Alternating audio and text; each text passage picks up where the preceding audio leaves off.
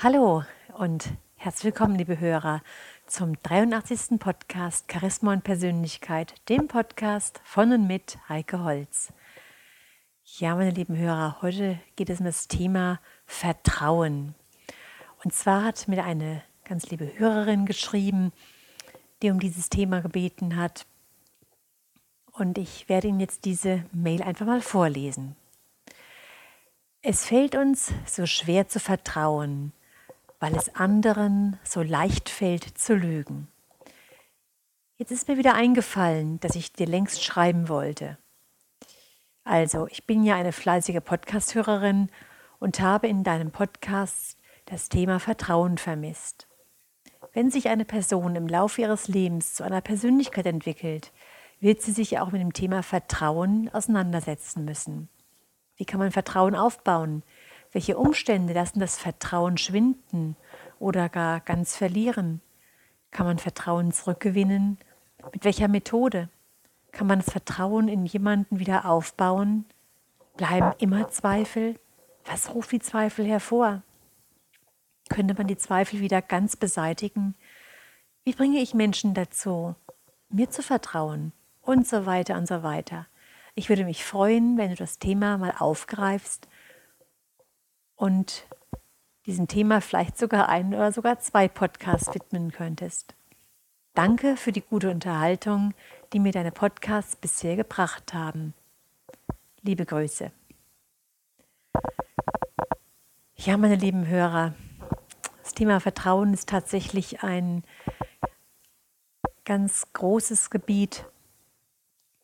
Wir alle kennen das bestimmt dass wir zu einem Menschen oder in eine Sache Vertrauen hatten und plötzlich dieses Vertrauen gebröckelt ist, weil wir enttäuscht worden sind, weil wir sozusagen, wie das Wort Enttäuschung schon sagt, eine Sache anders eingeschätzt haben, uns eine Sache anders vielleicht versprochen worden ist, als wie sie letztendlich dann ausgegangen ist oder wie eine Sache dann gelebt worden ist. Oder vielleicht kennen wir es auch sogar, dass wir einen anderen Menschen schon enttäuscht haben, dass wir Vertrauen verloren haben, weil wir etwas nicht so einhalten konnten oder wollten, wie wir das ursprünglich vorgesehen hatten.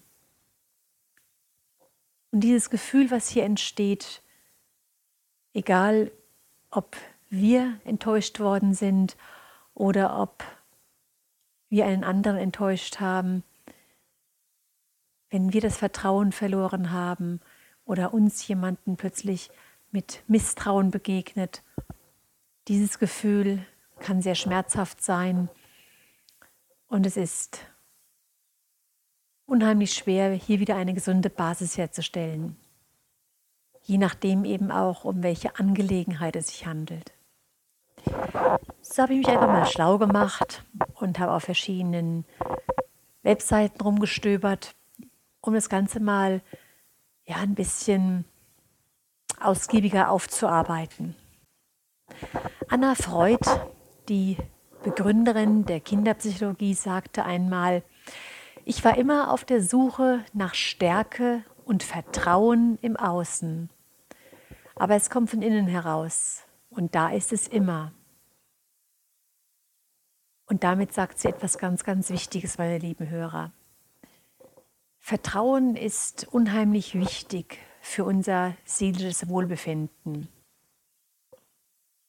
Das liegt wohl daran, weil Vertrauen die Fähigkeit ist, sowohl das eigene Verhalten und das andere einzuschätzen und letztendlich vorherzusagen, um sich darauf auch verlassen zu können. Das gibt Orientierung und Zuversicht. Eine positive Einstellung hemmt die Angst- und Stressentwicklung. Und Menschen mit einem positiven Selbstwertgefühl haben mehr Akzeptanz bei anderen und sind belastbarer. Sie verfügen insgesamt gesehen über mehr positive Verstärker, haben weniger Angst und neigen weniger zu Depressionen und sind damit auch weniger krankheitsanfällig. Kurz, Sie schöpfen aus dem Vollen, denn ihr Glas ist stets halb voll.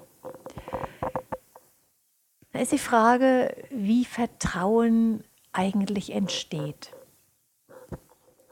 Da sagte mal der Entwicklungspsychologe, er ist ja auch als Hypnotherapeut bekannt, Milton Erickson, dass es das sogenannte Urvertrauen gibt. Das Urvertrauen, das entwickelt sich während der ersten eineinhalb Lebensjahre. Wenn die Bedürfnisse eines Kindes beispielsweise nach Nahrung und liebevoller Zuwendung verlässlich befriedigt werden. Dann entsteht eine Beziehung zu einer oder mehreren Bezugspersonen, aus der sich das Gefühl der Verlässlichkeit entwickelt. In der zweiten Hälfte des ersten Lebensjahres festigt sich die Bindung an die Bezugspersonen. Und findet hier diese Grundversorgung nicht statt, entsteht nach Erickson ein Urmisstrauen. Es entwickelt sich Unsicherheit und Ängstlichkeit, die das Verhalten im weiteren Leben prägen. Diese Menschen begegnen ihren Mitmenschen misstrauisch, sind verschlossen und ängstlich. Ja, und auch neueste Erkenntnisse der Hirnforschung belegen, dass für das Entstehen von Vertrauen und Einfühlungsvermögen die sogenannten Spiegelzellen, die Spiegelneuronen im Gehirn verantwortlich sind. Sie sind schon bei der Geburt quasi als Grundausstattung vorhanden. Allerdings werden sie nur aktiviert, wenn sich eine Bindung an eine Bezugsperson entwickelt. Und dabei wird das Hormon Oxytocin ausgeschüttet, das als Vertrauenshormon bezeichnet wird. Und diese Nervenzellen gehen verloren nach dem Prinzip Use it or lose it wenn sie nicht durch das Vorhandensein einer Bezugsperson aktiviert werden. Ja, wenn wir das jetzt wissen, meine lieben Hörer, dann ist die Frage, ob man Vertrauen erlernen kann, wenn man es nicht im frühkindlichen Alter mit in die Wiege gelegt bekommen hat. Oder ist man dann dazu verdammt, nur noch im Misstrauen zu leben? Also hier sagen die Erkenntnisse der Hirnforschung, dass die Genaktivität eines Menschen von den Lebensumständen aktiviert oder gehemmt werden kann. Prinzipiell geht man davon aus, dass Vertrauen zu einem späteren Zeitpunkt noch erworben werden kann, wenn die Person positive Erfahrungen macht. Und von der Psychotherapieforschung ist bekannt, dass ihr Einfluss hirnpsychologisch tatsächlich messbar ist. Das Gehirn verändert sich, indem neue Nervenzentren entstehen, die dann das Verhalten beeinflussen. Der Erfolg ist umso größer, je früher diese Betreuung einsetzt. Und inwieweit frühe Störungen später ausgeglichen werden können, hängt auch davon ab, wie stark die seelische oder körperliche Traumatisierung war und wie lange sie gedauert hat. Wenn beispielsweise Säuglinge von Drogenabhängigen tagelang um Nahrung und nächtelang um Zuwendung geschrien haben und das viele Monate andauerte, dann wird es mit Sicherheit schwierig werden, weil sich im Unterbewusstsein Angstmuster und Resignationen eingeprägt haben. Je früher die Störung eintritt, umso schwieriger ist sie aufzulösen. Hirnforscher weisen in Untersuchungen nach, dass sich das Gehirn bei Belastungen seelischer oder körperlicher Art anders entwickelt. Cortisol, das ist das Stresshormon, unterdrückt die Vernetzung dieser Nervenzellen im Gehirn. Jetzt gibt es doch diese Aussage, dass Vertrauen aufzubauen lange dauert und es zu zerstören nur Sekunden. Und ja, da ist dann die Frage, wie kann ich verloren gegangenes Vertrauen wieder zurückgewinnen? Menschen, die ein Urvertrauen entwickelt haben, verarbeiten Vertrauensbrüche anders als Menschen, die wenig Vertrauen aufbauen konnten. Der große Vorteil dieser Menschen ist ja, dass sie belastbarer sind, weil die vorhandene Vertrauensfähigkeit verhindert, dass sehr viel Stresshormone ausgeschüttet werden. Ihre Basis von Hirnverbindungen verfügt über einen, ja, man kann sagen, Selbstschutzmechanismus, der Belastungen anders bewertet, sodass sie wieder zu ihrer Ausgangsposition zurückkehren können. Sie denken eher situationsbezogen, analysieren die Umstände und nehmen Verhaltensänderungen vor. Das bedeutet, sie machen Lernerfahrungen, damit sie in Zukunft solche Situationen vermeiden oder optimieren.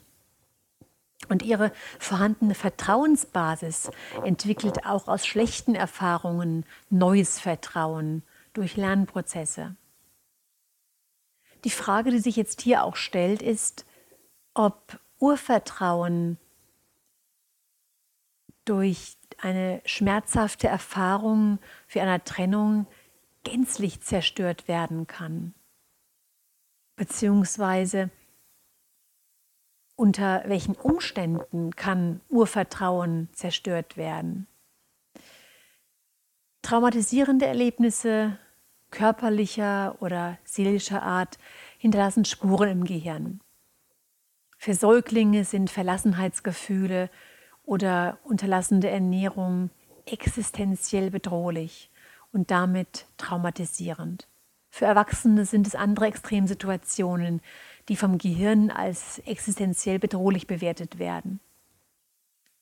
Zum Beispiel bei Polizisten und Soldaten können es bestimmte Unfall- oder Kriegserlebnisse sein, bei anderen sind Familienerfahrungen wie Streit oder Vergewaltigung existenziell bedrohlich.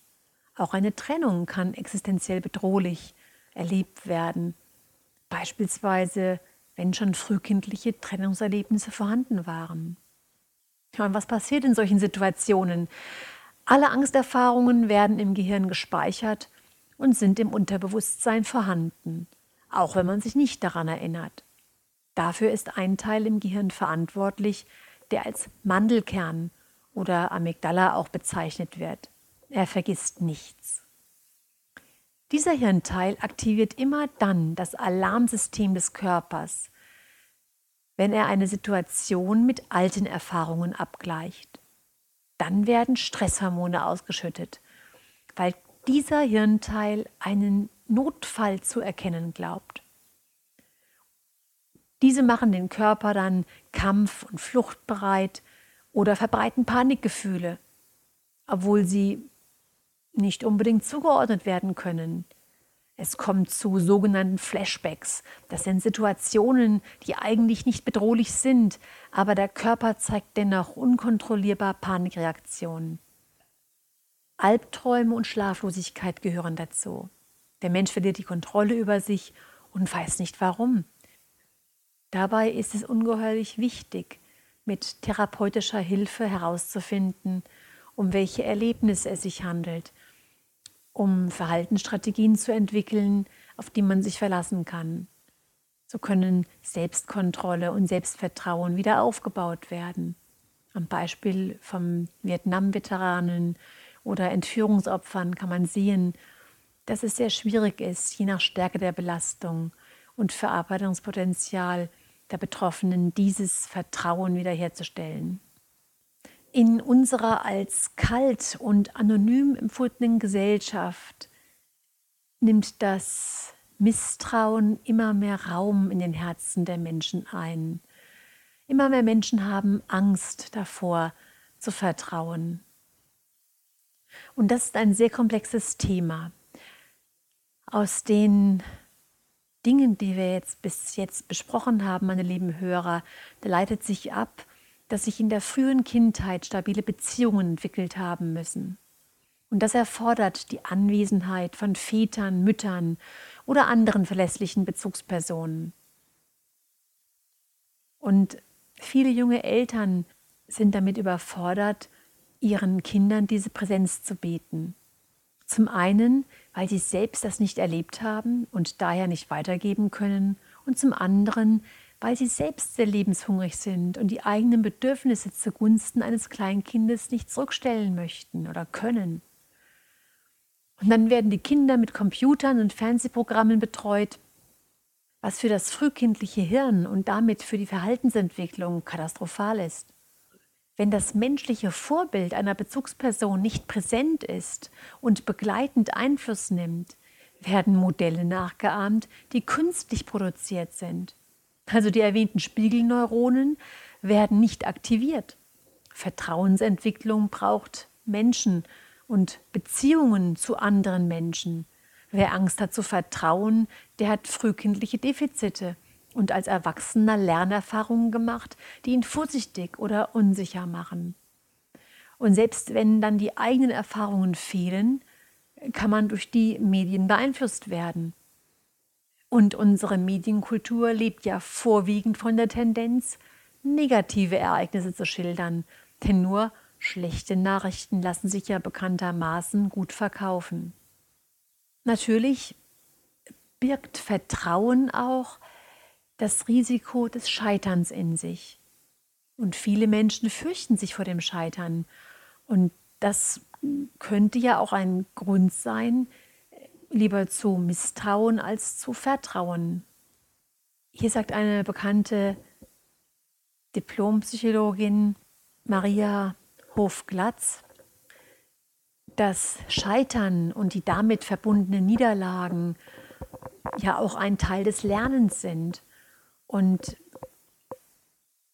dadurch werden Prozesse der Selbstreflexion ausgelöst.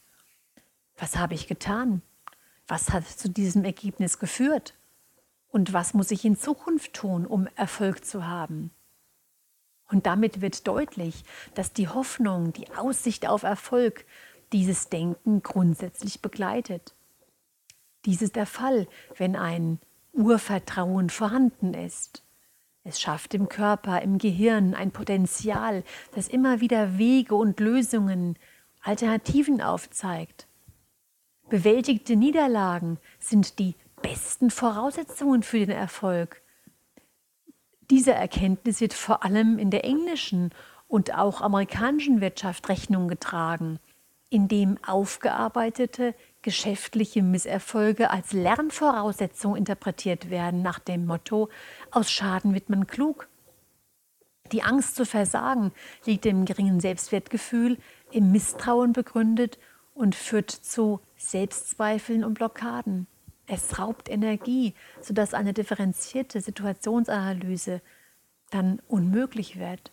Also selbst unsichere Personen sehen die Ursache in sich in ihrer Person angelegt, statt auch die Umstände und andere Faktoren mit einzubeziehen.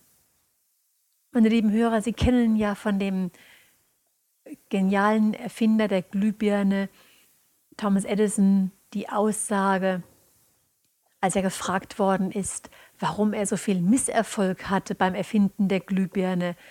Da antwortete er, dass er keinen einzigen Misserfolg hatte, aber 999 Möglichkeiten entdeckt hatte, die Glühbirne nicht zu erfinden. Ich glaube, das zeigt ganz deutlich, was mit dem Selbstwertgefühl und den Selbstzweifeln gemeint ist. Vertrauen hat ja ganz viel mit Gefühlen zu tun.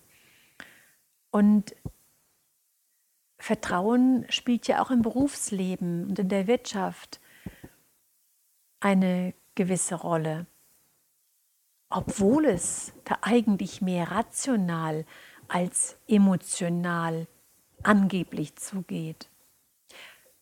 Hier sagte Albert Schweitzer mal, Vertrauen ist für alle Unternehmungen das Betriebskapital, ohne welches kein nützliches Werk auskommen kann. Ich glaube, meine lieben Hörer, das müssten sich manche Firmenchefs oder Manager einmal näher anschauen. Denn ob wir es wollen oder nicht, Gefühle spielen immer eine Rolle, beruflich wie auch privat. Da alle Erfahrungen in einem sogenannten Erfahrungsspeicher der Amygdala abgelegt sind, werden diese in neuen Situationen in Form von guten oder schlechten Gefühlen gespiegelt. Und Gefühle sind Gehirnimpulse und sie steuern unser Verhalten. Selbstsichere Menschen haben eine gute Intuition aufgrund ihres Selbstvertrauens und verfügen damit über eine wertvollere Ressource, als ausschließlich rationales Verhalten sie darstellt. Vertrauen als Basisgefühl aktiviert das Wohlwollen von Menschen und löst Engagement bei ihnen aus. Sie sind motiviert, leistungsfähig, gut belastbar und damit auch gesund. Reinhard Sprenger, wir kennen ihn als Buchautor und als Trainer, motiviert Führungskräfte, ihren Mitarbeitern zu vertrauen, da es sich dabei um ein ökonomisches Prinzip handelt, das sich seiner Ansicht nach rechnet. Er bietet dafür eine neue Definition von Vertrauen an. Er sagt, Vertrauen nicht als Vertrautheit, kein blindes Vertrauen, sondern ein bedingtes Vertrauen, das man mehr oder weniger in Personen setzt. Vertrauen birgt das Risiko, dass es gelegentlich auch von Menschen missbraucht werden kann. Die Fähigkeit, die Reinhard Sprenger Führungskräften abverlangt, ist die, mit dieser Bedingtheit so umzugehen, dass immer wieder Vertrauen in Mitarbeitende gesetzt wird. Und dafür stellt er Regeln auf. Er sagt, erstens, kooperiere, biete immer zunächst Kooperation an. Zweitens, wenn sie erwidert wird, stelle das Vertrauen auf Dauer. Wenn nicht, strafe sofort und unnachsichtig. Dazu ist noch zu ergänzen, dass eine offene und klare Konfrontation auch wieder Vertrauen schafft und berechenbar macht. Ja, und dann sagt er drittens, mache nach einer gewissen Zeit ein zweites und letztes Vertrauensangebot. Also wenn das Vertrauen missbraucht worden ist. Für Mitarbeitende ist es existenziell wichtig, sich auf ihre Firma verlassen zu können. Vertrauensbildende Maßnahmen seitens der Firma sind zum Beispiel Verlässlichkeit, Berechenbarkeit, Offenheit und Ehrlichkeit, Transparenz, Kompetenz und eine positive Kritik- und Fehlerkultur. Vertrauen schafft auch, wenn der persönliche Kontakt vom Firmeninhaber oder anderen Führungsverantwortlichen einer Firma zu den Mitarbeitern regelmäßig gepflegt wird. Theodor Storm sagte einmal, Autorität wie Vertrauen werden durch nichts mehr erschüttert als durch das Gefühl, ungerecht behandelt zu werden. Ja, und das passiert natürlich immer häufiger. Vertrauen und Verlässlichkeit sind in der heutigen Zeit leider sehr brüchige Faktoren geworden. Hier lesen wir in einem Buch von John Knittel, Jean Michel, unser modernes Leben ist überaus hart. Überall herrscht rücksichtsloser Wettbewerb und alles ist dazu angetan, einen Keil zwischen Körper und Seele zu treiben. Die Folge davon ist, dass die Seele austrocknet. Gewöhnlich wird sie in eine wüste Einsamkeit verdrängt, sodass ein solcher Mensch fortan gezwungen ist, sich mit dem Verstand allein durchs Leben zu schlagen. Ich denke, meine lieben Hörer, das trifft den Nagel auf den Kopf. Für viele Investoren ist ein zuverlässiges Mitarbeiterpotenzial leider kein wichtiges Kriterium mehr, das geschätzt wird, egal was geleistet wurde. Für sie zählen ausschließlich Zahlen und Gewinne. Ja, gewinnoptimierend ist es allemal, wenn der Kaufpreis durch Entlassungen von Mitarbeitern hereingearbeitet wird. Und da diese Aktionen inzwischen weltweit auch vor der eigenen Haustür passieren, dann ist es nachvollziehbar, dass es Mitarbeitern schwerfällt, ihren Arbeitgebern zu vertrauen. Ja, und am meisten, so sagt die Diplompsychologin Maria Hofglatz, ist es noch in mittleren und kleinen Firmen gegeben, sich auf die Führung zu verlassen und zu vertrauen. Hier ist die Chance des persönlichen Kontakts und der Einschätzbarkeit noch ergeben. Schwierig wird es aber auch hier, wenn Firmen stark in der Abhängigkeit von Großfirmen stehen. Und selbst wenn Mitarbeitende Vertrauensbrüche und Ungerechtigkeiten nicht in der eigenen Firma, sondern bei Großfirmen, überbezahlten und betrügerischen Managern oder Politikern erleben, hat das Auswirkungen auf ihr Verhalten. Ihre Verunsicherung macht sie misstrauisch und sie fragen sich, ob Loyalität und Vertrauen der eigenen Firma gegenüber noch, sich noch lohnen. Die Tendenz zu egomanen Verhalten wird in unserer Gesellschaft von oben vorgelebt. Ja, und das, meine lieben Hörer, birgt auch Gefahren für eigentlich loyale Unternehmer. Hier wird zum einen die Unternehmenskommunikation immer wichtiger, auch natürlich in der Form von persönlichen Kontakten.